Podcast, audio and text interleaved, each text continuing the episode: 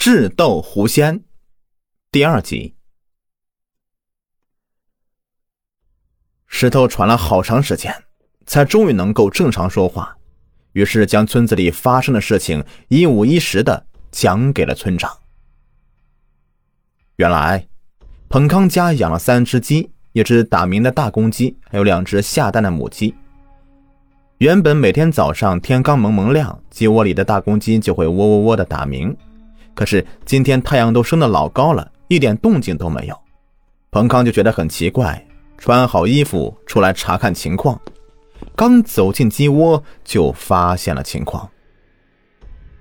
只见到挡在鸡窝的几块砖头已经被抽了出来，落在一边。鸡窝里面空空如也。地上有一些散落的鸡毛，还有些零零星星的血迹。随后而来的彭康媳妇看到这个场面，当时就坐在地上大哭大闹起来。那时候，村子里人们的生活贫困，能够吃到最有营养的东西，那就是鸡蛋。有时候省下的鸡蛋拿到集市上去卖，还能换些钱给家里置办过年的衣裳。现在一下子一只鸡都没有了。该是多大的打击呀！看着地上没完没了的哭的媳妇，彭康喝了一声，叫他闭嘴。经过他的观察，发现这应该不是人做的，没有人会迫不及待的到鸡窝边上就把鸡给都杀死。可说是动物做的吧，也不敢确定，因为那些挡鸡窝门的砖块，并不是被简单的推倒。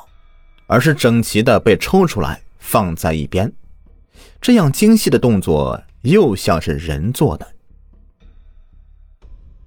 村长听完石头的描述，又赶到彭康家实地看了看情况，认可彭康的分析。一时间，村子里是流言四起，有人说村子里有野人出没，甚至有人直接说村子里有生吃活鸡的人，搞的是人人自危。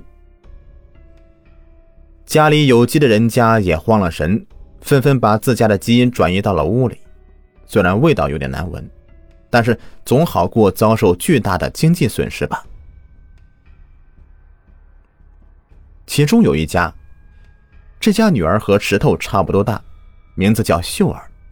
就在上一件事发生之后的第三天时间，她在自己家里看到了不可思议的一幕。那天晚上，秀儿和奶奶在一个炕上睡觉。到了深夜，孩子尿急，就醒来了。可是自己一个人又怕黑，又不想吵醒奶奶，就这么一直忍着。也不知道过了多久，秀儿听到了墙角鸡窝里有动静，似乎是里面的鸡在朝着鸡窝的一角拥挤着。秀儿更加没有了睡意。支起耳朵，仔细的听着。后来，他听到鸡窝的门似乎是被打开了，里面的鸡发出几声闷响，像是被什么东西咬住脖子，扑腾几下子就被拖了出来。秀儿有些害怕，就钻进被子里，蒙上头，也不敢发出声音。恍惚间。听见外面有嘎吱嘎吱啃食东西的声音，秀儿终于忍不住从被窝的缝隙往外看。随着视线慢慢的移向墙角，他看到一个身材矮小、一身红衣、白发苍苍的老太婆，正双手捧着一只鸡，一口一口的啃着。鸡血就顺着她的嘴角滴落到地上，老太婆似乎连鸡骨头都不放过。啃在嘴里是嘎吱嘎吱作响，边啃边还睁着警觉的小眼睛瞪着炕上的两个人。秀儿小小年纪哪里经历过这样的血腥的场面啊，吓得大声尖叫起来，把旁边熟睡的奶奶一个惊醒了。奶奶醒过来有点不高兴，白天吃不饱就要指着晚上睡觉做顿饱梦。还被这个小丫头片子给生生吵醒了，抬手就要打秀儿。奶奶刚刚抬起手，却发现秀儿的眼神有些不太对劲两只眼睛直愣愣的盯着墙角的方向，一动不动的。奶奶也转头看过去，因为老眼昏花了，什么也看不到，爬起来点着了油灯，端着走近了，才看到地上扔着的半只死鸡和一地的鸡血，吓得瘫坐到地上，不停的念佛。第二天，全村人都知道这个事儿了。这下大家的神经更加紧张了。终于有人目睹了偷鸡贼的真正面目，但确定不是本村人，那会是什么人来这里作怪呢？这话后来传到了光棍的耳朵里，光棍有些动了心思。他想起那天晚上自己看到了一家四口，似乎提起过要弄几只鸡来什么的，于是亲自来到秀儿家想了解情况。光棍平时混吃混喝、耍流氓耍惯了，村里人一看到他来了，远远的就把自家门给关上。这不，他刚刚走到秀儿家的大门口，里面的秀儿就哐当一声把门给关上了。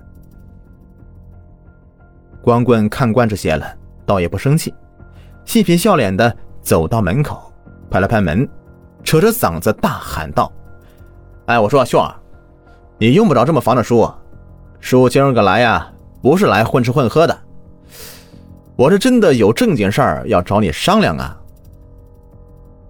说完，贴着耳朵听了半天，里面一点动静也没有，他还是不想放弃，又扯着嗓子喊了起来：“秀儿，哎，你不说你家鸡是一个老太婆偷吃的吗？我知道那老太婆住哪里，你想不想给你家的鸡报仇啊？”这话刚说完，门就被从里面一下子打开了。门口站的正是秀儿。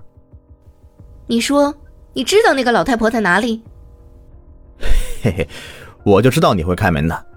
我现在也不能太确定是不是她，这才来找你了解情况的。哎，你跟我说一下，那个老太婆长什么样子？也许我真的能够帮到你，找到那个偷鸡贼，那也说不定啊。听过秀儿的描述，光棍几乎是已经确定了，那个偷鸡贼就是那天晚上他见到的那个老太婆。